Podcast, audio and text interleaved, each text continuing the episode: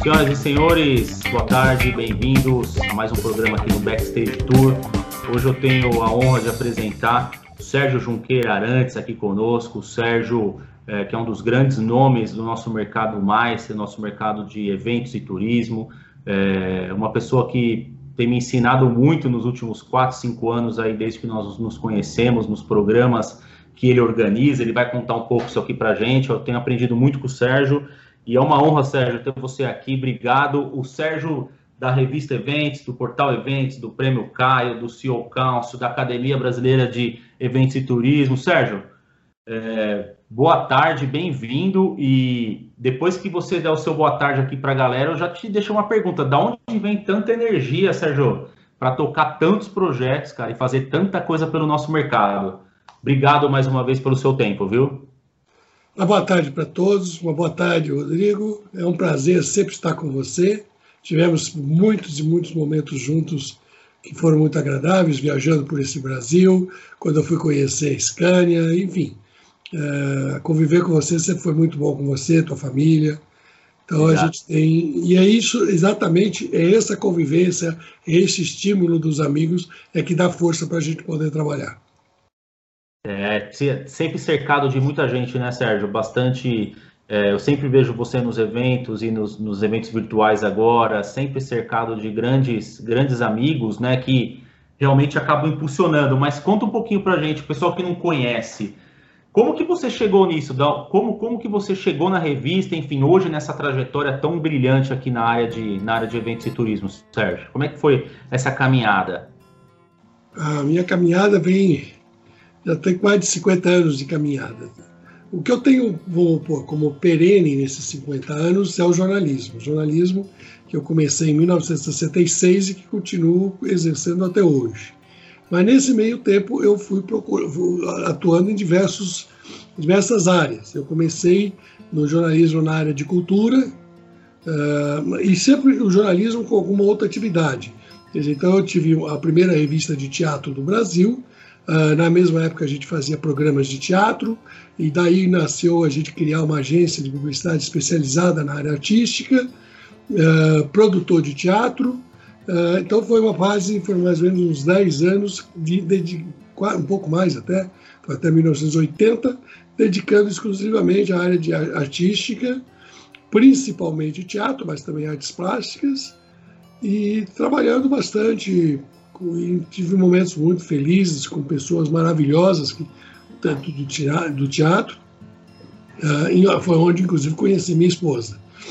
Uh, em 1980, eu fiz uma guinada total da, de vida, fui, mudei para Mato Grosso do Sul e fui trabalhar numa outra área que é totalmente diferente, eu continuei escrevendo, mas aí eu, eu abri uma imobiliária, trabalhei com, no setor imobiliário, quer dizer, você imagina, de teatro você vai para uma imobiliária, quer dizer, uma pivotada total de... Total, total. E trabalhei nessa área, fiquei por 15 anos, até que eu vendi a empresa, e voltei para São Paulo. E quando eu resolvi voltar para São Paulo, uh, meu irmão já estava trabalhando nessa área. Meu irmão foi começou primeiro. Ele tinha, fazia mapas turísticos. Uh, na época ele já tinha praticamente muitos mapas. Hoje a empresa tem mapas de Rio Grande do Sul até Fortaleza. As, e, e ele estava fazendo, eh, fazendo esses mapas quando o saudoso Paulo Galdense, uh, criou o primeiro showcase de, de, um, de um estado. Showcase é um, um, um livreto, um folder, mas de, de 120 páginas, 100 e poucas páginas, mostrando detalhadamente tudo que um determinado estado tem. Quer dizer, no caso da Bahia, Porto Seguro, Ilhéus, uh, Morro de São Paulo e Salvador, que na época eram os destinos principais da Bahia, e o meu irmão tinha os mapas desses quatro locais. Salvador. Então, o Paulo pediu para ele ilustrar o showcase com os mapas dessas quatro cidades. O Paulo achou a ideia do showcase muito boa e quando voltou para Santa Catarina, onde ele morava, resolveu fazer o showcase de Santa Catarina. E foi muito legal também. Uh, em seguida, foi quando eu, entrei, eu cheguei. Foi exatamente nesse momento, ele tinha acabado de fazer o de Santa Catarina e resolvemos juntos fazer o do Paraná. E fizemos o do Paraná, foi, foi maravilhoso, já é um, com acho que oito cidades, uh, Curitiba, Maringá, Londrina, Foz do Iguaçu, Ponta Grossa, eu acho que são cinco, ou talvez tenha mais um, eu não me lembro agora de cabeça. E uh, foi maravilhoso. Eu, nessa época, inclusive, eu, por exemplo, fui ficar seis meses em Foz do Iguaçu para poder atualizar e conhecer, fazer todo o trabalho naquela região. Uh, fazer, fiz o mapa, de, fizemos na época o mapa turístico de Foz do Iguaçu. Legal. Uh, tivemos que levantar, fazer todo o inventário, que para poder fazer o showcase nós tivemos que fazer todo o inventário de, de de atrativos, de infraestrutura de cada uma dessas cidades. Então, cada uma dessas cidades a gente tinha que ter esse, esse mapeamento. E fiz, fiz, passei seis meses lá naquela região fazendo. E daí nós tínhamos o patrocinador principal do showcase, que era a Embratur. Uh, a Embratur, naquela época, ela tinha, o patrocínio era de 80 mil reais. Isso eu estou falando de 1996. Legal. viemos, fizemos, lançamos o produto, foi, um, foi muito lá, é um, um showcase muito bacana, e começamos, resolvemos fazer o de São Paulo. Viemos para São Paulo para fazer o showcase de São Paulo. Só que, primeiro, São Paulo, enquanto eu comentei, é, Bahia são quatro, Santa Catarina quatro ou cinco, Paraná quatro ou cinco, São Paulo quando você fala de fazer um showcase em São Paulo, você está falando de 30 cidades. Sim, exato. 30 destinos. E eu passei praticamente, nesse período, uns oito meses, uh, percorrendo o estado de São Paulo de cabo a rabo. Peguei o carro e ia de cidade por cidade. E a primeira coisa que a gente, que a gente verificou é que aquilo que, que a realidade que existia no Paraná não era diferente de São Paulo. 90% das cidades não tinham nenhum inventário dos seus atrativos, da sua infraestrutura. E o que a gente verificou é que para a gente poder fazer o showcase, a gente ia ter que fazer um inventário de infraestrutura e de atrativos do estado inteiro. O trabalho era, era muito grande, muitas cidades, mas a gente não estava, não desanimou, estava começando, estava se preparando para fazer. Mas daí veio o problema. A Embratur não pagou o patrocínio do Paraná. Eita! e aí o capital de giro foi embora. Sim. O Embratur não pagou e o capital de giro foi embora. O capital de giro foi embora e na ocasião a gente já tinha alguns anúncios vendidos do showcase. Tinha uma meia dúzia de anúncios vendidos e, logicamente, o dinheiro já tinha sido usado para nas viagens. Você não fica o dinheiro parado, você vai usando. E tinha que entregar, tinha que entregar os anúncios, então, né? Para os anunciantes, né, na verdade. Aí eu cheguei, eu é, virei pro meu irmão Paulo e falei, Paulo, o que que faz? Como é que vai fazer para devolver esse dinheiro? Como é que vai fazer? Porque não vai dar para fazer showcase sem capital de giro. E o trabalho aqui em São Paulo é muito grande. Eu não consigo fazer sozinho e não tem dinheiro. Foi quando nós ah, me, fiz a sugestão para ele que aliás, essa sugestão tinha vindo de um amigo nosso, Oswaldir Valasque, que trabalhava, era gerente de propaganda da Varig, que ele várias vezes falou para a gente, me falava, Sérgio, quando eu ia lá vender anúncio para o Joquês, etc., por que, que você não faz uma revista de eventos? Pô, a Argentina tem, o Chile tem, o México tem, o Brasil não tem, todo mundo tem, o Brasil não tem, por que, que você não faz? Ele entrava para um ouvido, saía pelo outro, e ele falava, ah, não, se você fizer, o Varig vai te dar todo apoio, vai dar anúncio, faz a revista. Aí veio para o Paulo, vamos fazer a revista. E resolvemos fazer. A primeira coisa que a gente fez foi visitar os anunciantes do showcase. Explicamos a situação e falamos, olha, dá para a gente, vocês concordam em transferir o anúncio que era para o showcase para a revista? Todos toparam, com exceção de um. Todos os demais aceitaram. E como todo mundo aceitou, E nessa época nós também tivemos um apoio muito grande do saudoso, na época, prefeito de Joinville, Luiz Henrique da Silveira, que nos deu o apoio total. Uh, meu irmão tinha, meu outro irmão, o Álvaro, trabalhava junto com ele, era o assessor dele, e a gente tinha muita amizade, o Paulo e o Álvaro tinham muita amizade com eles, tinham feito a campanha dele e tudo. E ele fez, deu um apoio, foi muito bom, a gente também apoiou ele em várias ações que ele fez. Foi um negócio que foi muito bom para Joinville, muito bom para nós. Uh, e fizemos o, daí saiu a revista. Inclusive, o lançamento da revista foi num evento no, no então Meliá, WTC, e naquela mesma oportunidade foi feito, o prefeito estava lançando um centro de convenções de Joinville, o Carl Hansen.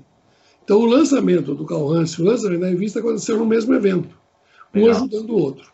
Foi muito bacana. Isso foi que assim ano? Revista. Que ano foi isso? 1998. E por curiosidade, a Varig desapareceu antes de fazer um anúncio comigo. Estou te devendo um anúncio, então, né? As promessas foram vãs, mas tudo bem. Estamos aqui até hoje. Vinte e poucos anos. Legal. Foi assim. Perguntou do começo, foi. É, e, a, e a gente eu sempre tivemos um propósito. E a revista ela mudou bastante. Sim, Quando mas... você fala da revista, naquela época era uma revista com muita notícia, então a gente tinha correspondente em quase todos os estados do Brasil. A gente soltava a revista e tinha é, não tinha outro, não existia internet, não existia nada disso que a gente conhece hoje. Então, a, a notícia, as notícias demoravam muito mais tempo para ficar velho. Então, você fazia, o colunista fazia uma matéria sobre o que estava acontecendo na Bahia, mandava para nós, nós publicávamos.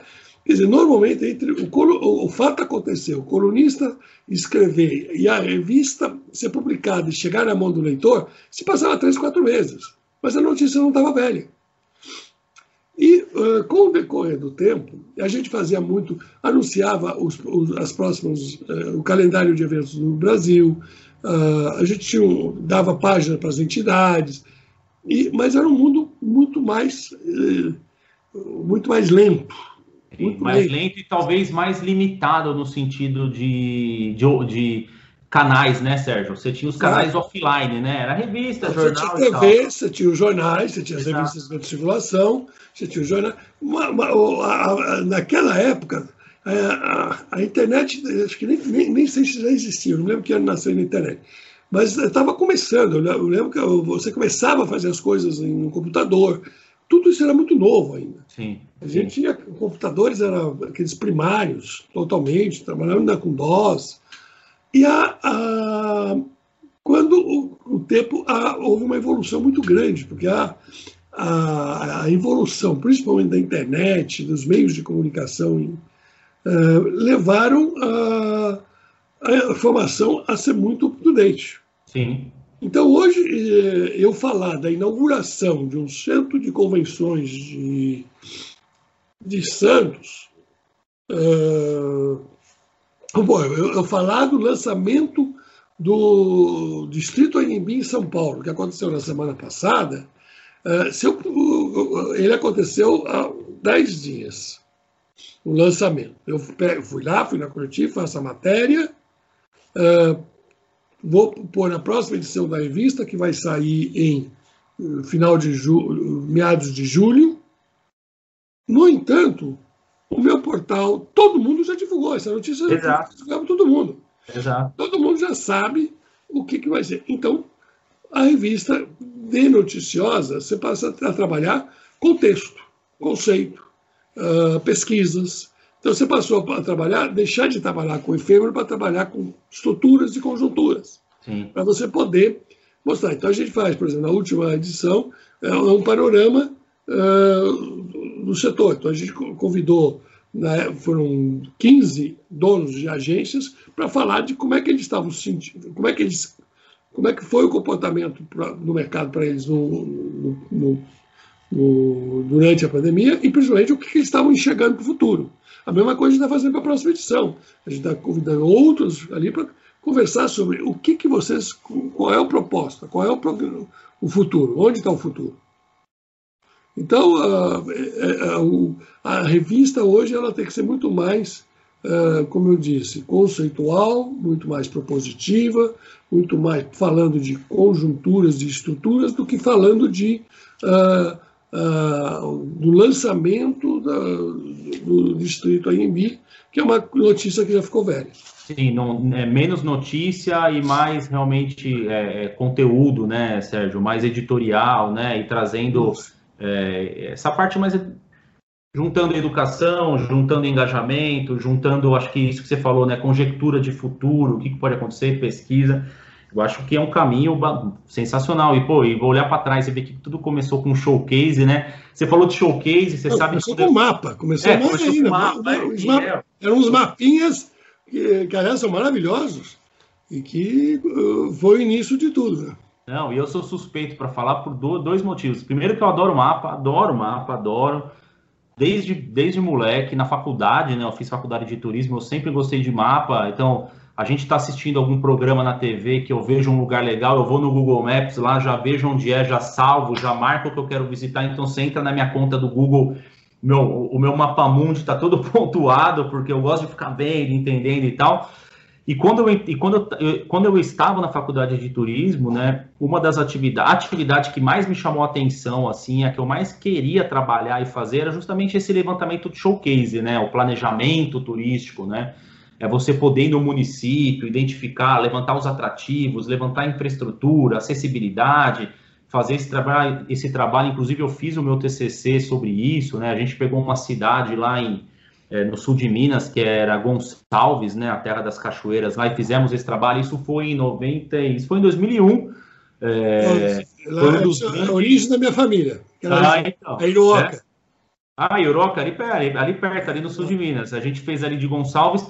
E eu sempre quis trabalhar com isso, assim, eu nunca tive oportunidade, até porque é um, é um mercado que até hoje eu não conheço muito bem, mas é o, mas é o showcase, né? É você é. levantar a infraestrutura de, uma, de um município, de uma região turística, de um cluster ou de um Você estado. Você falou de duas coisas. promover aí. isso, né? Você falou de duas coisas que liga com, com coisas que a gente tá, que eu estou fazendo hoje também. Eu tenho uma que é a consultoria. Então a gente, por exemplo, está com consultoria, não pode, ainda está na fase de confidencialidade, não podemos divulgar, mas nessa região que você comentou, Legal. no sul de Minas, Legal. e uma outra no Nordeste de São Paulo. É, é, uma empresa que, que, no qual uma, é uma consultoria no qual eu sou sócio, é, chama-se Mais e Mais T Brasil, que sou eu, Aristides de La Plata Curi, o Elza Tsumori, Edmundo Monteiro e Jorge Medawar e Patrícia Servinha. Então, sou um grupo de pessoas com grande experiência na área de marketing. O Jorginho e o Edmundo foram diretores da Accenture House, uma das maiores agências do Brasil. Uh, são grandes criativos, a Elza é uma grande criativa também, presidente da Ambro. O, a Patrícia, entre não vamos falar no máximo, o plano máximo que ela fez, que foi o plano Aquarela, que, que foi o plano de turismo do Brasil, mas ela fez do Peru, fez um monte do mundo todo, fez Maranhão, fez uh, o Aristides, que foi presidente do Convênio Mirode, diretor do Convênio Mirode de São Paulo, hoje é presidente da DVB, tem uma experiência de destino maravilhosa. E o. Quem, não sei se esqueci alguém. E eu. Então a gente está tá, tá trabalhando muito com esse trabalho, com isso, e a gente juntou nesse trabalho, principalmente nesse caso de Minas, com outro projeto que eu trabalho, que é o Bumerango, que é uma plataforma, ah, uma plataforma de buscas. Legal. É uma plataforma de busca que, tá, que a gente está trabalhando já faz uns três ou quatro anos junto com o Wilson Canova. E o outro trabalho que a gente está fazendo forte, e aí já falta, tá, é na, na academia. Eu, no ano passado, na véspera, exatamente no dia 16 de março, eu assumi a presidência da Academia Brasileira de Eventos e Turismo, e com uma série de projetos que a gente pode falar depois, mas um dos projetos que é a menina dos olhos nossos, e aqui eu estou colocando, inclusive, pode qualquer um das pessoas, eh, empresa, qualquer empresário que esteja nos ouvindo poderá é, nos ajudar nisso. Nós criamos o Lab Academia. O Lab Academia é, é exatamente, você comentou do TCC. O Lab Academia, uma das coisas que a gente vai fazer é criar a biblioteca virtual de eventos e turismo. na qual nós vamos recolher todos os TCCs, todos, todos os TCCs possíveis que estejam no mercado, assim como dissertações de mestrado, doutorado, etc., e colocar numa biblioteca e disponibilizar, por exemplo, o seu TCC para que qualquer pessoa que possa a, a, a, tomar conhecimento desse produto. Legal. Isso é uma, vamos pôr, isso aí é uma coisa que já existe que a gente vai, vai simplesmente disponibilizar. Mas a gente tá, quer muito, e aí entra muito você que está assistindo uh, o backstage, uh, nós queremos também ser um pouco mais proativos. Nós precisamos ser mais proativos. E para isso a gente quer fazer da academia uma ponte entre a universidade e o mercado. E o mercado. Você que um empresário que precisa de um eh, que tem dúvida. Por exemplo, o, o Rodrigo fez um trabalho grande para criar backstage junto com consultoria, mas ele pode estar com alguma dúvida e quer fazer uma pesquisa, quer fazer um trabalho, quer encomendar eh, um estudo. Esse estudo, a gente, você dá, passa o briefing para nós, o mais detalhado que você puder, e nós vamos encaminhar para as universidades, de tal forma que, dependendo do nível de profundidade desse estudo, ele possa ser respondido através de um TCC ou através de uma dissertação até de mestrado. Então a gente quer exatamente que vocês, empresários que estão assistindo, façam a sua proposta. Façam a sua proposta. Olha, a sua necessidade. O que, que, que estudo você está precisando? Que estudo? Em vez do aluno, eu, provavelmente quando o Rodrigo foi fazer esse estudo lá na, em Gonzaga, veio não sei de onde veio a ideia. Como é que veio a ideia de você fazer isso? Na verdade, é, é Gonçalves. Eu trabalhei Gonçalves. muito tempo. Eu trabalhei muito tempo ali no, no acampamento, no nosso recanto, que fica em Sapucaí Mirim, que é no sul de Minas, perto de Campos do Jordão. E ali eu acabei conhecendo o Gonçalves e a gente gostou, e na época tinha que escolher um destino, a gente escolheu o Gonçalves para fazer esse planejamento, né? Você vê, mas você vê, foi, foi aleatório. Foi aleatório. Você não sabia se a cidade precisava, se não. Não, não o, o, que a gente está querendo é exatamente, de, em vez de, de, de, do Rodrigo aleatoriamente ele escolher eh, fazer esse estudo, não, é uma cidade daquela região, vamos pegar que a Iruoca estivesse precisando desse planejamento. Gonçalves nem estava pensando nisso, mas a Iroca estava pedindo. Sim. Então você vai fazer uma coisa que já existe, que, que, que vai ajudar e vai preencher uma necessidade de uma cidade, mas isso vale para a empresa, para uma empresa, e vale qualquer área, de turismo a eventos. Aí Se você tem, por exemplo, tem muita empresa que está hoje uh, numa situação complicada, porque está parada, por exemplo, empresas montadoras de estande, faz um ano e meio que está parada. Exato, tá parado. É, é um, um estudo. Como é que eu faço agora para poder me, me, me reaproximar do mercado? O que, que eu posso fazer para poder voltar? Então, Legal, Sérgio. Então, a ideia do Lab Academia é exatamente essa: é que as empresas uh, do mercado solicitem, a, uh, através da academia, às universidades, e nós vamos estar com isso aí com universidades no Brasil inteiro. São quase 50 pontos de estudos, porque a gente está reunindo desde a universidade de terceiro, eh, de quarto grau, vamos chamar assim, que são as universidades, são três universidades que têm mestrado e doutorado. Ah. Uh, nós estamos com 50 faculdades que têm cursos de, de, de, turismo e eventos, e estamos também com mais 50 IFES, que são os institutos federais. E também está conosco nesse projeto a rede de observatórios. Então, é um conjunto de, de, de, de forças que a gente que está à disposição. Basta que a empresa fale, olha, eu preciso desse estudo. Às vezes você está com muita dúvida aí, não sabe exatamente como solucionar o teu problema. Não, exato. Manda para a gente, que a gente vai poder te, vai, vamos tentar te ajudar. Vamos deixar depois aqui na descrição, Sérgio, o, o, site da academia, do Lab, mas você trouxe um ponto importante, porque vou te falar outra. Aí é legal a gente vai trazendo as experiências, né? Eu na faculdade, no sei lá, no segundo ano que foi no terceiro ano eu entrei na Scania. Aí eu já mudei um pouco o meu pensamento, porque eu entrei no mundo corporativo, né, como estagiário, acabei direcionando minha carreira. Mas eu acho que foi no segundo ano que eu tive contato com, esses, com, esse, com, esse, com essa matéria né, de planejamento. Eu queria fazer isso, eu queria fazer isso. Eu estava louco para fazer isso na época, até é, o grande nome, enfim, era Doris, né? A Doris Rushman, li os livros dela e tal. E como é que será que ela faz? Qual que é o pulo do gato? Como que ganha dinheiro nisso? Como é que chega no, como é que a cidade contrata? Aí a gente foi pesquisar outras consultorias também de agências, né, que fazem planejamento e tal. E é muito difícil, assim, é, até pois. hoje, até hoje, assim, é, é, um, é, caminho muito complicado. Você não vai fazer, por exemplo, eu vou muito para Ibiúna. Eu não vou bater na porta de Biúna lá, o seu prefeito, o senhor quer fazer um planejamento aqui, um, um trabalho de comunicação, um planejamento da sua estrutura turística.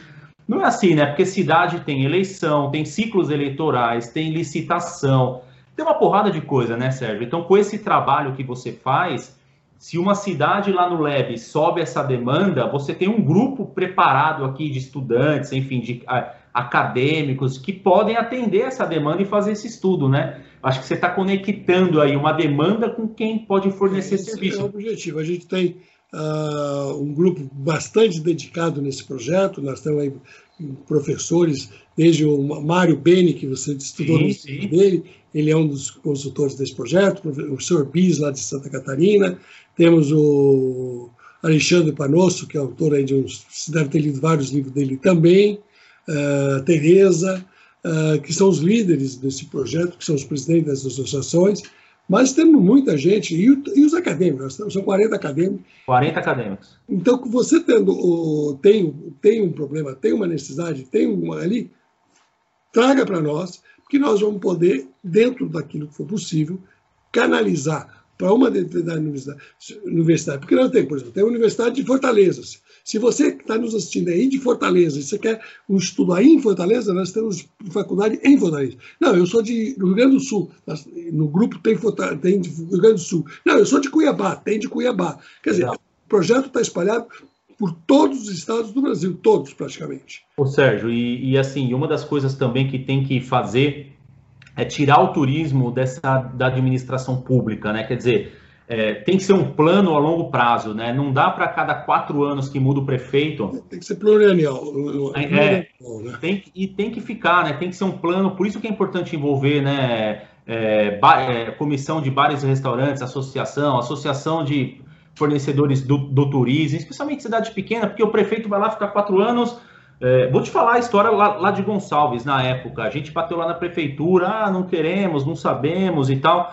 É, tinha uma, um negócio é, é entre as, a, a, cidade fica, se eu não me engano, a 10 ou 12 quilômetros do asfalto, né, para dentro. Você sai da rodovia ali, é, da, da estrada principal, e são 12 quilômetros. Na época era tudo de terra, era uma briga. Ah, vai asfaltar, não vai asfaltar. Ah, o prefeito quer que asfalte, os moradores não querem que asfalte. Ah, vão construir um portal. Então, assim, fica muito é, na decisão da pessoa, né, que está naquele cargo naqueles quatro anos. O desenvolvimento do turismo como gerador de negócio, como mecanismo, como ferramenta econômica, como ferramenta social, como ferramenta de inclusão, de governança, não pode ficar na mão do prefeito ou daquela, daquele partido que está por quatro anos, né, Sérgio? Tem que ser um desenvolvimento do município, da região, mas independente da política. Como, como fazer isso, Sérgio? Você, pelas suas experiências aí, o que, que você vê que funciona nesse Brasil e, e, e pode servir de exemplo para outras regiões? Olha, eu acho difícil. É, é, é, essa é uma realidade é, quase que intransponível, Rodrigo, porque realmente a, é, a política no Brasil ela é muito rasteira, chamar. desde o município até no, no nacional. Então, a, os políticos estão olhando para o seu dia a dia. Uh, ele não consegue. Uh, a, a, gente vê. Vou dar um exemplo que aconteceu. Um dos melhores planos estratégicos de turismo no Brasil foi do Rio de Janeiro. Eh, que foi criado, inclusive, pela Patrícia Sevilha também, uma, uma delas, era o Tias na época, né? falecido Tias. E uh, foi feito um trabalho maravilhoso, que era o plano, plano Maravilha, se não me engano. E o, mudou o prefeito. Não, e foi uma coisa, olha, um prefeito que criou, que foi na época o, o César Maia, foi quem começou no César, entrou o substituto dele, que me fugiu o nome dele, que era, inclusive, indicado, foi um, um, indicado por ele, e, uh, e aí eles brigaram, eles têm isso aí, quer dizer, ele fez o sucessor, mas brigou com o sucessor, Conte, Conte, e foi, entrou, e voltou o César. Quando o César voltou, a primeira coisa que ele fez foi cancelar o projeto. É. Quer dizer, não podia mais falar que era uma cidade maravilhosa, não podia mais falar que era... Uh, os postos uh, o projeto tinha criado uh, o escritórios em Buenos Aires, São Paulo, não lembro mais onde, mas tinha São, Buenos Aires, São Paulo, não sabia que tinha, e tudo isso foi fechado. Todo o material que estava impresso, pronto, foi jogado fora, não podia usar, porque tinha a, a, a marca Cidade Maravilhosa. Então não pode. A, o, o, a campanha era incomparável, Rio incomparável. Não, incomparável acho que é do Brasil. Estou na dúvida, mas era incrível o projeto. Morreu. E o pior, o que, o que me entristece, o que me deixa. O, a, a, culpa não é só do político, a culpa é nossa também. Porque não teve uma, um, uma autoridade, uma liderança do, do trade para protestar. Não houve ninguém para chegar lá no prefeito e falar para o prefeito, isso é um absurdo. Porque esse é, o, é um dos grandes problemas que a gente tem. Uh, você vai numa reunião, seja do Conselho Nacional de Turismo, Conselho Estadual de Turismo, de qualquer estado praticamente, Conselho Municipal de Turismo, onde está lá as, as principais lideranças daqueles, daquela cidade, estado do Brasil, e quando começa a reunião, todo mundo está ali para aplaudir o, o, ministro da vez. Sim. Várias cagadas que ele tenha feito, perdão o termo, mas claro. as besteiras que ele tenha feito, está todo mundo ali aplaudindo. É. Eu nunca existe, é, é, existe um interesse, né? Dessa, porque eu não vejo ninguém chegando ali para poder virar e falar: olha, o que o senhor fez, o senhor tem que mudar, tem que fazer. Não, está todo mundo aplaudindo. Então, é, é complicado. Quer dizer, você tem o poder público fazendo besteira e você tem, ah, do, do outro lado, gente que não, que não bate de frente. Não, porque, na realidade, o que tem que fazer é isso. E é por isso que outros países, nesse ponto, outros países são melhores. Estados Unidos, o, quando o Obama tomou posse, e logo que ele tomou posse, tinha, tinha acabado de haver aquele o 2008, se não me engano, e os bancos tinham quebrado, estavam com uma série de problemas.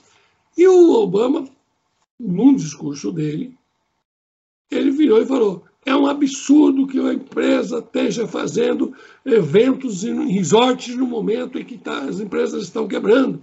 Eventos em resort é um absurdo. Meu amigo, o, os Estados Unidos entrou polvorosa. Las, os eventos em Las Vegas começaram a ser cancelados. Sim. Os resorts começaram a ter eventos cancelados. Quer dizer, uma palavra do presidente, que logo ali. O que aconteceu? Eles fizeram, se uniram. Primeiro, o, o, o trade dos Estados Unidos se uniu, foi para cima, criaram uma, uma estrutura de poder contra, compraram páginas, compraram, não ganharam, não, páginas de, dos maiores jornais dos Estados Unidos, e eu lembro até hoje, eu tenho essa imagem guardada, que era uma imagem de um, de um dedo apontando para o nariz do, do Obama. Hum. Dizendo, se tu continuares a falar besteira, Cada besteira que tu falas é um milhão de empregos que, que o Brasil, que o americano perde. Para de falar besteira. É, em inglês era. É, um sinônimo de inglês. Mas era besteira, o termo em inglês. O Obama voltou atrás. O Obama, um mês depois, estava participando de, de, eventos dentro de, da Disney, dentro de em Las Vegas.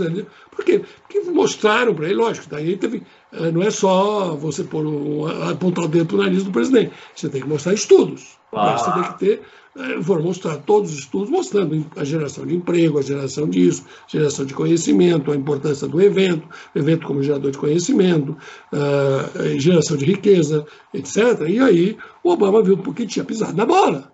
Sim.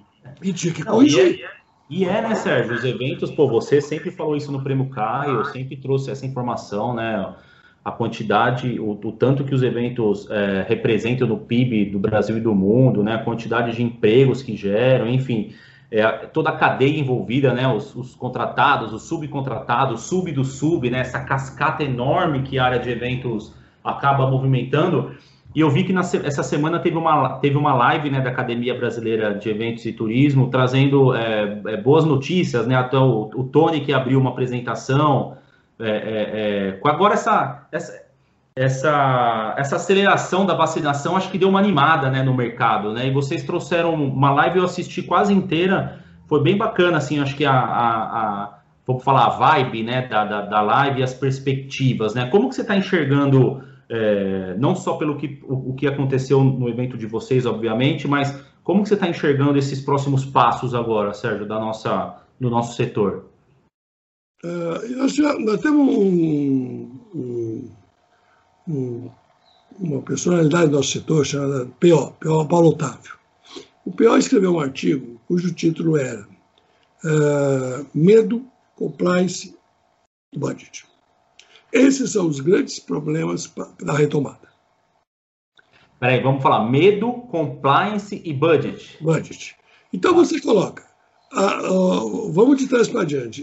vamos, as empresas estão combalidas. Isso é o, o, problema do budget são empresas combalidas eh, e que então você tem tantas empresas que fazem eventos como também os patrocinadores, etc. Há hoje um, um refluxo de capital que dificulta a contratação. Mas esse não é o maior problema. O maior problema é o, é o é segundo, que é o compliance.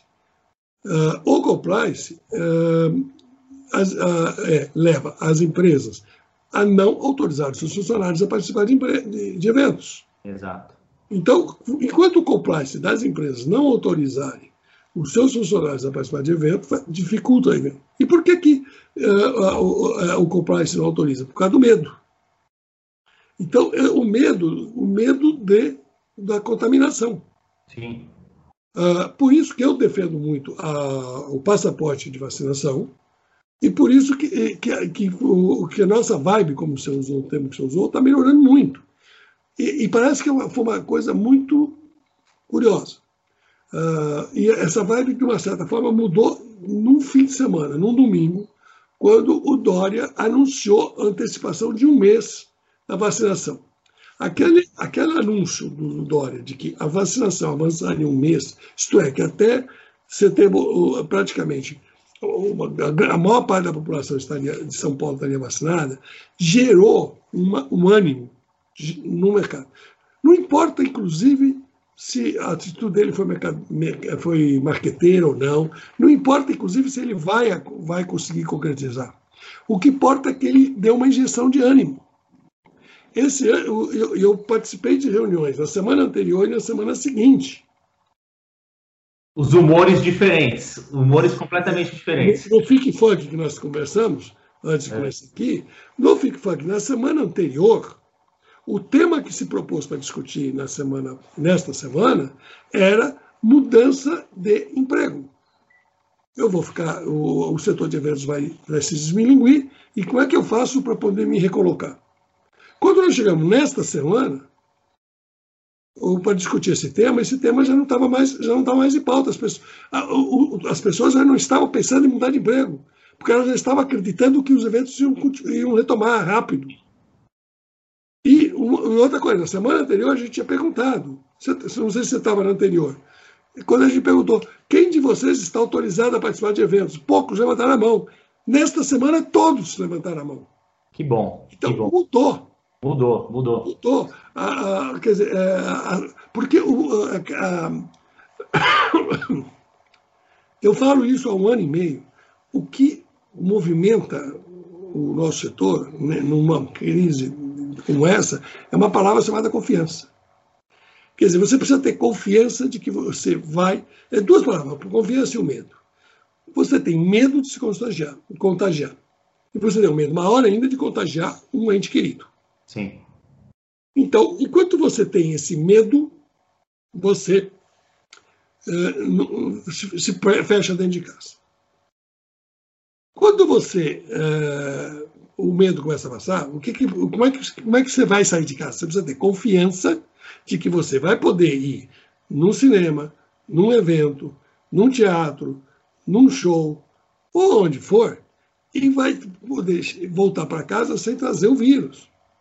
Você tem que ter confiança. Essa confiança é dada como? Pela vacinação em massa, mas só isso não basta, por um passaporte de vacinação. Sim. Esse passaporte, que ao o Rodrigo entrar num evento, ele vai apresentar e dizer, e, e vai, vai identificar como ele sendo uma pessoa que já se vacinou ou que ele testou como não uh, fez um teste ele não está infectado, isso me dá segurança de poder sentar do lado do Rodrigo no, no evento, ou no cinema, ou no teatro, ou no restaurante, ou na praia, e poder sentar com ele e poder bater um papo. E, livre, poder abraçar, poder se conversar. Então, a nossa vida vai voltar ao normal no dia que eu puder entrar no avião e saber que a pessoa que está do meu lado não está infectada. Por quê? Porque ela apresentou na entrada um passaporte de que ela foi vacinada. Então, é o importante. É a palavra. Então, você juntando a palavra confiança, que vai eliminar, que elimina o medo, é, é, aí os eventos voltam. E voltam presenciais. Porque nós todos queremos voltar Sim. presencial. Uh, o híbrido vai, uh, vai existir o híbrido, o híbrido vai continuar acontecendo. Inclusive, por exemplo, a próxima reunião do nosso think tank vai discutir exatamente como gerar experiência e engajamento no, uh, nos eventos híbridos, porque essa é uma grande interrogação. Sim. Quer dizer, é como você consegue gerar aquele engajamento que você tinha uh, nos seus eventos presenciais, na sua convenção, na convenção da Scania, como é que você consegue gerar todo aquele engajamento, toda aquela emulação, todo aquele ambiente, uh, e você vai conseguir gerar isso no, uh, com, a, a, pessoa, cada um na sua casa? É, não, com certeza. Acho que esse é um ponto. Eu acho que vai ser um mix de, de, de tudo, né? A gente vem falando isso bastante. Eu acho que a hora que a vacina pegar forte mesmo, e se Deus quiser agora nesse segundo semestre, aquilo que você falou, né? Já deu para ver um ânimo do nosso grupo lá do seu council. Pô, hoje ou ontem o pessoal mandou notícia que já está organizando evento presencial para o segundo semestre. Tem gente pensando em convenção no ano que vem. Graças a Deus, assim, a gente vê que realmente é, é, a coisa vai retomar, com passaporte ou não né? Não sei se foi aprovado, tinha uma lei, né, que estava sendo votada para ter o passaporte. Ela foi aprovada, mas o Bolsonaro já anunciou que vai vetar. E aí, que então que só vai ser essa lei só vai existir se o, o Congresso derrubar o veto, porque ele é contra uh, contra qualquer passaporte. Então é, é... não quer taxar as pessoas, né? Assim, não quer é um carimbo, né, que você põe na pessoa, mas traz muito mais segurança, né, Sérgio? Traz muito mais segurança. eu tenho discutido essa questão, eu vejo bem. Outro dia veio uma pessoa falou, mas eu tenho o meu, o meu direito de ir e vir. Falei, o seu direito de ir e vir vai até onde vai o meu direito de não ser contaminado por você. Exato. Enquanto eu, eu, você tem o direito de ir e vir, mas você não tem o direito de me contaminar. E eu tenho que ter tranquilidade de poder ir no local, no local sem saber que eu estou correndo o risco de ser contaminado por você. Essa é a questão. Então, eu acho, ninguém é obrigado a se contaminar. É que nem hoje em Israel, você não é obrigado a se vacinar. Mas então, você não vai na sinagoga, você não vai no, no, no, teatro, não vai no cinema, não anda de ônibus, tudo bem. Desde que você não queira andar de ônibus, não queira andar de avião, não queira ir na sinagoga, não queira ir no teatro, não queira ir no cinema, não queira participar de eventos, você não precisa se vacinar. Aliás, também não, e que não vai querer ir no supermercado, você fica na tua casa. E pronto, né? Resolveu. Não, se você quiser matar os seus entes queridos, mate. É, é problema teu. Exato, exato. Não, com certeza. Eu acho que vai, vai, vai vir muita discussão. E aí, por falar em discussão, em conversa, em troca, né? A gente fala um pouco. Bom, o Sérgio aqui ele lidera um grupo que é o grupo do CEO Council, né? Que é o Chief Events Officer, quer dizer, são gestores de eventos aí de várias empresas e, e, e que participam, uma troca fantástica de experiências. Ô Sérgio, qual é a importância de ter um, de ter um grupo de, de, de benchmark ou de networking sobre o mercado de eventos? Qual é a importância de ter essas pessoas que estão lá na ponta das empresas, tomando as decisões, utilizando né, os canais aí da revista Eventos, do Fórum Eventos, enfim, dos canais que você traz com informação para levar para a empresa, né, para o dia a dia deles, e ao mesmo tempo municiando é, é, o mercado com informações que eles trazem da ponta. Qual, no final do dia, qual é a importância de ter, um, de ter uma troca como essa? O... Rodrigo, você sabe bem quando você iniciou a tua carreira dentro da Scania, há alguns anos atrás, uh, as pessoas que iam trabalhar na área de eventos, eu brincava que era um rito de passagem. O cara saía de algum lugar com, com o objetivo de ir para outro. Ninguém ia trabalhar com eventos com o objetivo de, de de, de, ter uma profissão. Olha, eu vou ser o cara de eventos da Scania nos próximos 20 anos. Vou fazer uma carreira aqui dentro da Scania, como eu vou começar como aqui embaixo no eventos, vou para coordenador, vou para gerente, vou para diretor, vou, pra, vou trabalhar com eventos dentro da, da Scania. Você provavelmente não aconteceu isso com você, com, com o, como é que era o nome do que saiu também junto com você? O, o Rogério. O irmão do Rodrigo. Ah, com o Alessandro. Com o Alessandro. Alessandro. Nenhum deles, nenhum de vocês provavelmente entrou. Era um rito de passagem. Vocês entravam em algum lugar, e eu, eu, eu quero ir para a market, eu quero ir para. E eu, eu me lembro muito bem quando nós fizemos uma reunião lá na Scania, quando nós fizemos uma visita na Scania do seu cônsul, e aquele dia eu fiz uma pergunta para todos que estavam presentes, não sei se você se lembra disso. Há quantos anos você é está tra trabalha com eventos? E praticamente o que tinha menos tempo de eventos era 10 anos. O que mostra que nos, nos anos, quando nós começamos, 1900 e, no início desse século, até agora, houve uma mudança Sim. A, a, a, grande maioria dos profissionais que estão a nível de gerência ou até de coordenação, área de eventos, eles já estão há 5, 10, 15, já tem gente com 25 anos. Então hoje nós temos uma maturidade. Pessoas que, que entenderam que trabalhar com eventos é a, vibe dele, ele quer trabalhar. Ele não está querendo usar do evento como trampolim para ir para marketing. Você pega uma uma Vera do, do, do, Safra, por exemplo, ela adora estar fazendo evento no Safra. A Beatriz faz a, o marketing geral e a Vera está fazendo eventos e as duas se dão muito bem e cada uma no seu galho com, com a competência total. Isso é o, a mudança que aconteceu. E a gente, e um pouco dessa mudança, a gente foi trabalhando, porque o Silcoso nós com cinco anos quase já, e a gente foi trazendo essa, essa uh, induzindo essa confiança, a importância de você eh, ser um profissional de eventos, uh, uh, que você assinar como gestor de eventos, como CEO, como Chief, of, Chief Events, e você se identificar. O que, que eu faço? Eu sou gestor de eventos da Scania. Sim. Beleza, é isso. E, e, essa. O Sucoso ajudou muito. Inclusive, porque uh, quando a gente criou o seu cônsul, praticamente, você pode dar esse depoimento melhor do que eu, a maior parte de vocês não conhecia o seu colega. Sim, exato. Uh, você no máximo, talvez você conhecesse os colegas seus da própria da indústria automobilística, que na realidade eram seus concorrentes e com o qual você não podia trocar, inclusive, muita informação, porque eram teus concorrentes. Hum. Mas uh, o Sucosto deu a possibilidade que você convivesse com o gestor de eventos de um laboratório, de uma construtora, de, uma, de, de outras áreas, que tem vivências e experiências que te ajudaram. Sim. Então você passou a poder trocar ideias com esses profissionais e verificar como eles estavam trabalhando, como ele. E a partir daí, inclusive, dentro dos seus você esqueceu que é concorrente. Então, como você mesmo disse, a coisa mais comum é alguém, ó, eu preciso aqui, sei lá, eu preciso de um esquimó. E alguém vai falar, se você quer um esquimó, procura fulano, que fulano tem esquimó. Então, Exato. Uh, uh, e aí vai. Uh, uh, quem é que já está hoje, acho que ontem, hoje, quem é que já está fazendo evento presencial, o pretende fazer evento presencial? Todo mundo começa a dizer, ó, eu estou fazendo isso, eu vou fazer isso, meu planejamento é esse. Quer dizer, as pessoas começam a dar os seus depoimentos e isso vai gerando a informação.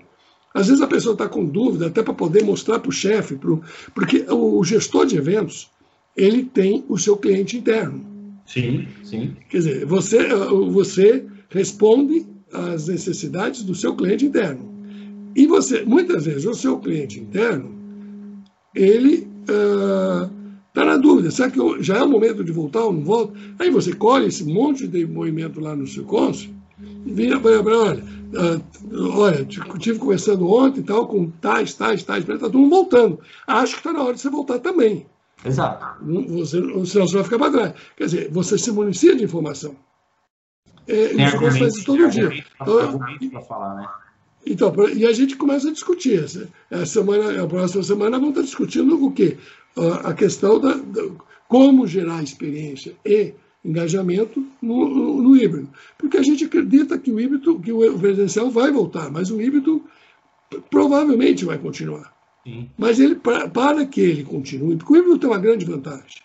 Você faz um evento, vou dar um exemplo do, de evento híbrido que, de sucesso, que é o da Cisco nos Estados Unidos. Quando foi em 2011, 11, se não me engano, o, as datas hoje eu estou meio se baralhando, são tantas datas, mas se não foi 11. O, quando houve uh, o 2000, a Cisco, uh, a grande crise que estava nos Estados Unidos, a Cisco entendeu que era muito dinheiro, ela gastava muito dinheiro para fazer um evento, o evento dela para 20 mil pessoas, quando ela leva 20 mil pessoas para algum lugar dos Estados Unidos, a baba de dinheiro que vai é. Você sabe disso quanto, quanto é grande. Sim, sim. E ela estava. Naquela crise, ela resolveu, resolveu fazer tudo online.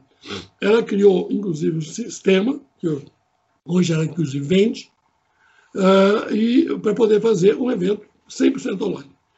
Isso ela fez por dois anos, três anos. Por três anos, ela fez um evento 100% online. Ela saiu daqueles 20 para quase 35 mil pessoas. Quer dizer, então, o mundo era cor-de-rosa. Quer dizer, eu consegui economizar, gastei muito menos dinheiro e estou atingindo 80% mais pessoas.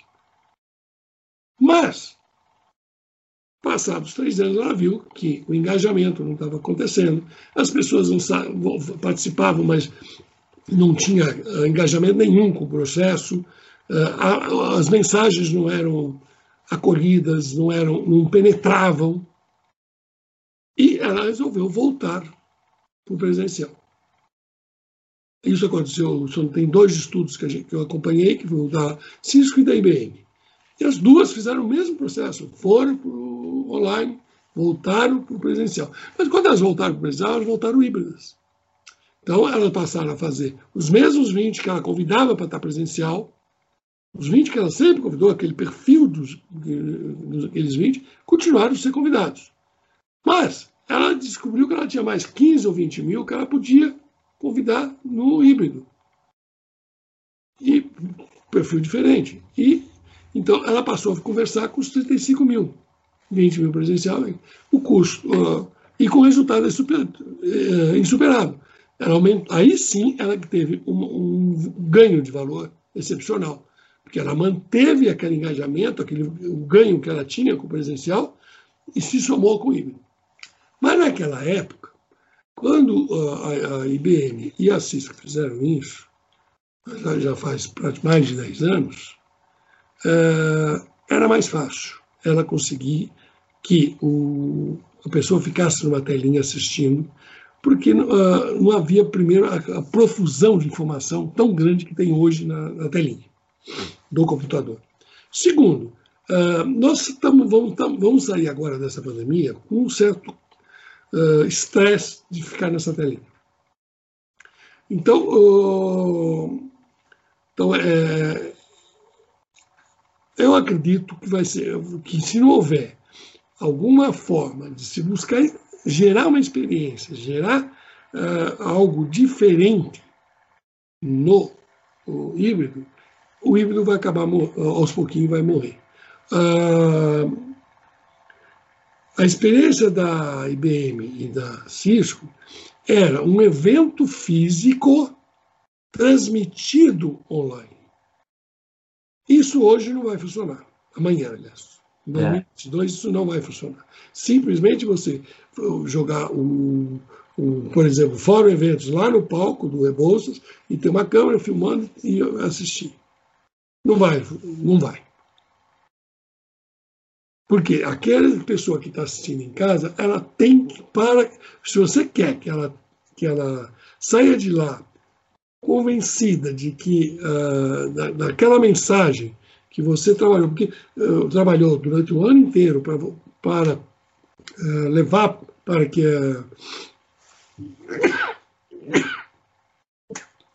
saúde que essa mensagem fosse para o público, porque o, eu estou meio. É, que a gente tem que buscar na forma melhor de, de falar. Eu gosto de dar o exemplo da Scania, porque você trabalhou na Scania. Sim, você, tá. Quando você chegava no começo do ano, num determinado período, vocês definiam quais eram as metas do ano e como é que vocês iam fazer para alcançar essas metas, quais eram as mensagens, quais eram as. Uh, e o que vocês queriam conquistar e como é que você queria que os, toda a equipe de revendedor, etc., recebesse essa mensagem, fossem uh, encantados por essa mensagem e passassem a trabalhar, a, a vestir a camisa dessa mensagem.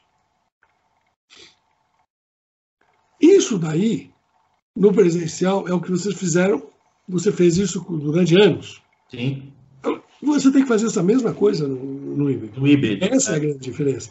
Como é que você consegue o cara vestir a camisa lá? E você, então eu tenho dito que quem for fazer evento híbrido vai ter que fazer dois, um. Não é mais um evento grava, uh, gravado. Aí você tem que fazer um evento para quem está presencial e um outro evento para quem está no híbrido quase.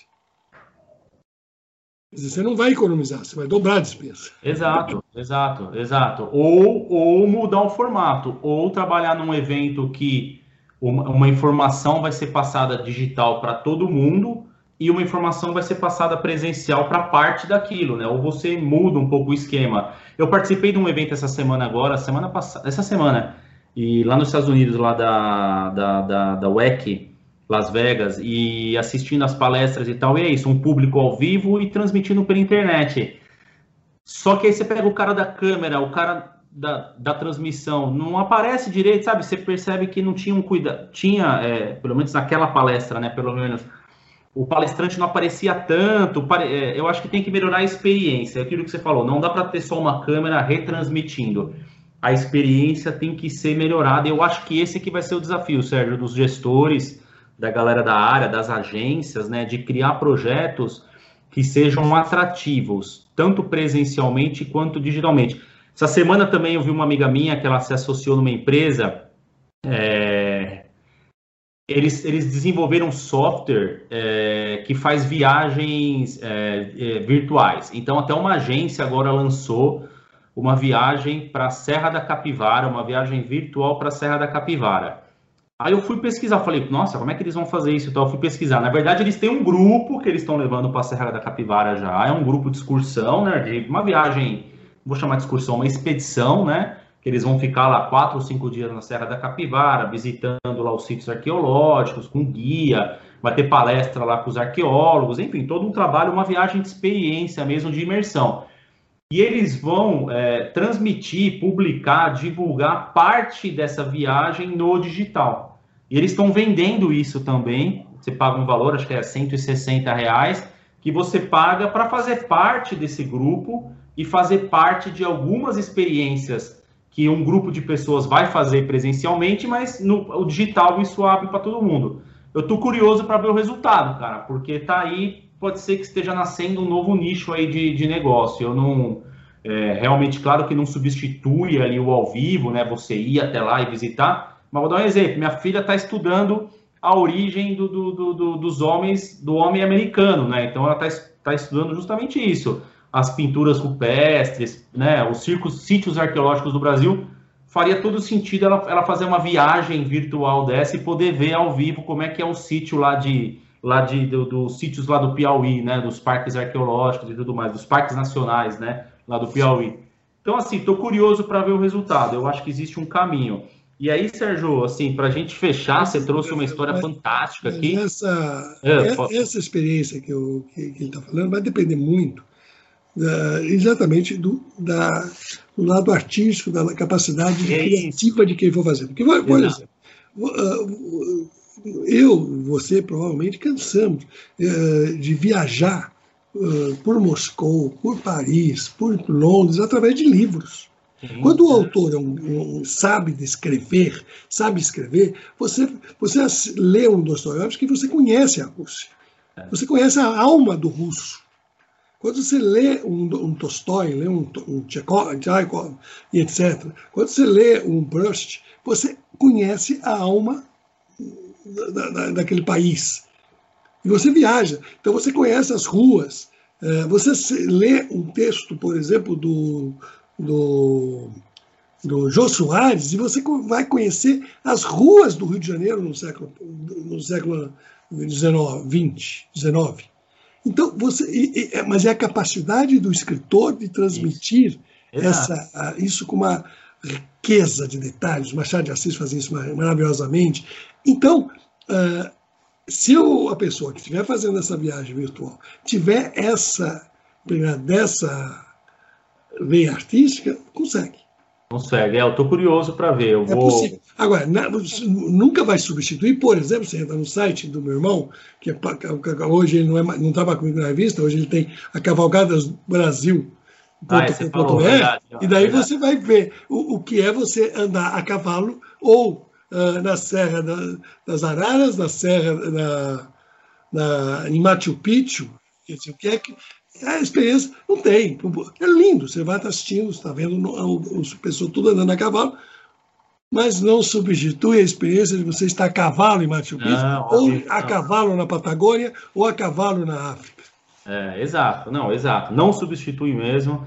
É, eu acho que é uma janela que se abriu, né, Sérgio? Assim, é uma janela, o mundo, assim como abriu a janela do home office, né, do, do trabalho remoto, o anywhere office, né? Acho que para os eventos abriu essa janela também. A gente vai ter que se adaptar, vai ter que estudar, vai ter que aprender para colocar isso em prática, mas não vai substituir. Por e aí, em aprender, é, desculpa estar te interrompendo, não, é isso, a academia está apoiando um curso do Romano Panceira. Uh, depois, tudo isso aí é o que a gente pode, depois que acabar aqui, a gente passar para você poder isso, colocar aí no rodapé. Coloco, o curso do Romano Panceira, que exatamente ele está querendo preparar o profissional que vai precisar se adaptar a esse novo momento onde outras aptidões, outras especializações ele vai precisar ter para continuar a fazer o seu trabalho. Uh, esse curso vai, começar, vai ser em julho, são 45 horas aula, 46 horas aula, e vai ser duas horas por dia. Então vai ser muito bom e que vai valer a pena. Uh, porque ele vai, ele vai a fundo. Você vai falar de storytelling, vai falar de design thinking, vai falar de, de, de, uh, de, várias, de tudo. E com professores na parte de tanto, muito de tecnologia, mas muita parte da criativa, como fazer roteiro, como preparar, como, como uh, captar patrocínios. É, é um pouquinho, é uma pouco de cada coisa que você precisa nessa virada que você, como profissional, vai ter que dar daqui para frente. Legal. Porque essa é a grande, é uma das grandes realidades. O profissional que até outro dia estava acostumado, já estava praticamente viciado.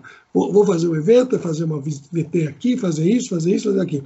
Mudou. Você vai ter que ter o mais. O, o, o, fazer evento agora vai te exigir muitas outras aptidões, muitas outras uh, ferramentas. E você precisa conhecer um pouquinho de cada uma dessas ferramentas. Por isso, a academia se uniu com o Romano Panceira, está fazendo esse curso que é sensacional. Vale vamos, a... deixar o link, vamos deixar o link aqui na descrição, eu deixo, Sérgio, e, e, e fala para a galera aqui, quem está assistindo a gente, qual é a agenda do segundo semestre aqui do, da revista, do, enfim, do Fórum Eventos, o que, que você está preparando aí de, de agenda para o segundo semestre? O, do Fórum Eventos eu não vou falar muito ainda, porque ah. ele vai ter muita novidade, mas eu ainda não estou abrindo as novidades. Desculpa, tá certo, tá certo. é uma questão. É, a gente precisa fazer vários afinamentos, mas a gente vem com. Como o ano passado a gente teve muita surpresa, quando a gente praticamente fez. Cada, cada palestra foi num estúdio, nós utilizamos 12 estúdios para fazer palestra e mostramos 12 estudos, 12 propostas de trabalho de empresas. Esse ano nós vamos fazer algo similar, mas de uma outra forma, tá que a gente quer também fazer. Nós vamos unir o, presencial com, o, online e vamos fazer um trabalho que eu acho que também vai agradar bastante. Uh, a data está marcada, 18 e 19 de outubro, uh, presencial e virtual e a gente vai querer uh, muito que vocês participem. Vai, ser, vai, vai valer a pena. E, vai, e nós vamos abrir a possibilidade de participação para o Brasil inteiro. Show.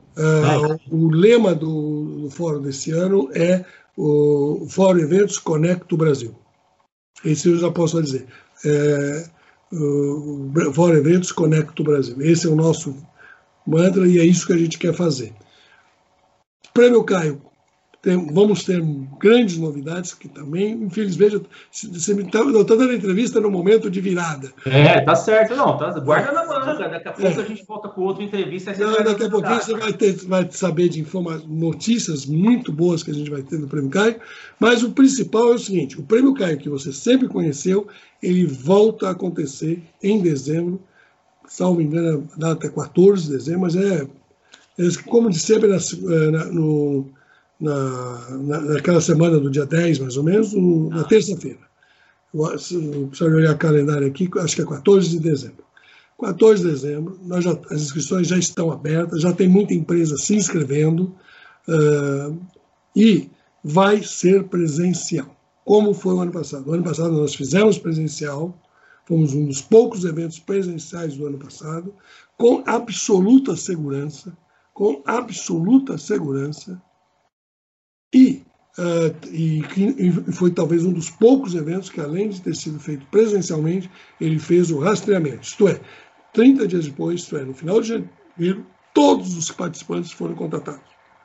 E nós tivemos zero contágio. Legal. Zero. O Sérgio, então, o Prêmio Caio continua. A revista Eventos a gente continua também. Agora em julho estamos com outra edição. Uh, nessa edição vale a pena.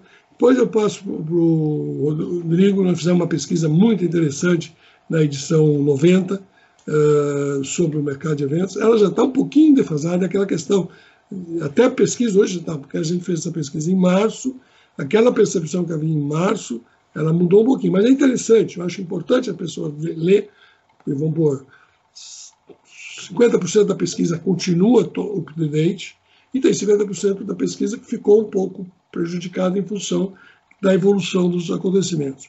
Mas é bom você saber como é que as pessoas pensavam em março, até para você poder comparar com, com, uma próxima pesquisa, com o que vai acontecer daqui a pouco. Exato. Uh, revista Eventos continua, o Silcosto continua, estamos fazendo um trabalho muito grande. E você que é gestor de eventos de empresa, se você tiver interesse, o Rodrigo vai colocar aqui também o, o, o e-mail para que você possa solicitar a inscrição.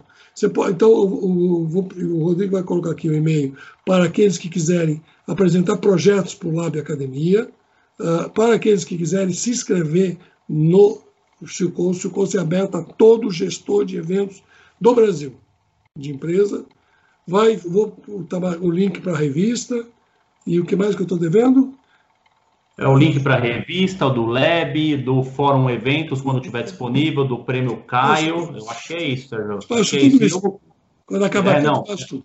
Tem tudo isso. Tem... Não, mas eu acho que é isso. O Sérgio, é, é, além de ter uma história riquíssima, né, um ser humano fantástico, uma pessoa super do bem, está sempre ajudando. Eu acho que isso que ele falou dos amigos, né, o, o Sérgio reflete muito isso, né? Ele não faz nada sozinho, tem sempre gente envolvida ou é a família dele, os amigos, os colegas de jornada e de profissão, grandes nomes do, do turismo e eventos. Eu que cresci lendo, estudando e aprendendo com, com, com essa turma é, é, do Sérgio, né, e que, que hoje comandam aí as atividades, é muito orgulho poder fazer parte e estar tá aqui hoje entrevistando, batendo um, batendo um papo aqui com uma pessoa que eu admiro muito, Sérgio. Com certeza é, hoje ficou marcado aqui para mim como um dia histórico aqui no canal, no backstage, bem na semana que eu lanço a minha consultoria, né, e, e consultoria e projetos para eventos e tudo mais. Então, acho que esse bate-papo nosso aqui só reforça que o caminho é esse. E eu tenho certeza, Sérgio, que o, que o prêmio Caio vai ser, já lá em dezembrão, já vai ser no momento da virada. Eu tenho certeza que o prêmio Caio, nós vamos virar o ano é, é, já vai ter vacinado, acho que a maioria da, da, população, e a gente vai começar um janeiro aí, se Deus quiser, com aquelas convenções tradicionais acontecendo, galera da farma voltando a se encontrar. Vamos ter um carnaval presencial, tenho certeza. É, é não sei como o pessoal está se organizando ainda, mas eu tenho certeza que a coisa vai voltar. E eu sei que o nosso mercado que sofreu tanto, foi tão judiado, milhares de pessoas sem emprego, agências que fecharam, empreendimentos, hotéis, restaurantes. Tenho certeza que o mercado de eventos, turismo e entretenimento vai voltar é, igual uma fênix, igual uma a história fênix. diz isso. A história diz isso.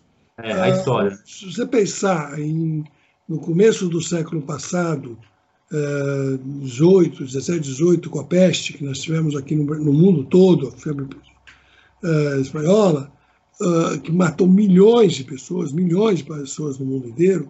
O que, que aconteceu? Quando chegou no ano de 22, quando acabou tudo isso aí, nós, o, São Paulo, o, o Rio de Janeiro teve o maior carnaval da história.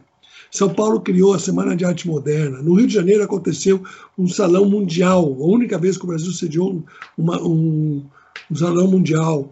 É, um, um, e, recebendo presidentes e reis do mundo inteiro, construção do Copacabana Palace, do Hotel Glória, do Esplanada em São Paulo.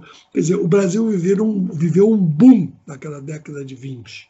Uh, exatamente depois daquela, daquela febre que matou tantas e tantas e tanta gente. Poucas são as famílias no Brasil que não têm um antepassado que morreu daquela febre, como também vai acontecer isso agora. Então, nós, com certeza, vamos ter em 2022 momentos maravilhosos. Nós vamos ter no ano que vem, nós vamos ter o, o, as comemorações da Semana de Arte Moderna, vamos ter as comemorações do bicentenário, vamos ter uma Copa do Mundo, vamos ter uh, um carnaval maravilhoso e vamos ter milhares de eventos. Está aí o Rock in Rio que já está programado, Lola Palusa que volta, e, e nós, nós vamos voltar com tudo, com tudo. Pode ter certeza disso, Rodrigo. Legal. Os seus congressos, congressos médicos, congressos da área de engenharia, uh, os, os, os, lançamentos de produto, convenções, viagens de incentivo, tudo isso vai voltar e vai voltar em grande estilo. Uh, muitas vezes, algumas pessoas falam: não, a empresa aprendeu que pode fazer um evento mais barato. A empresa que estiver pensando que o barato uh, é bom, ela vai descobrir que o barato sai caro.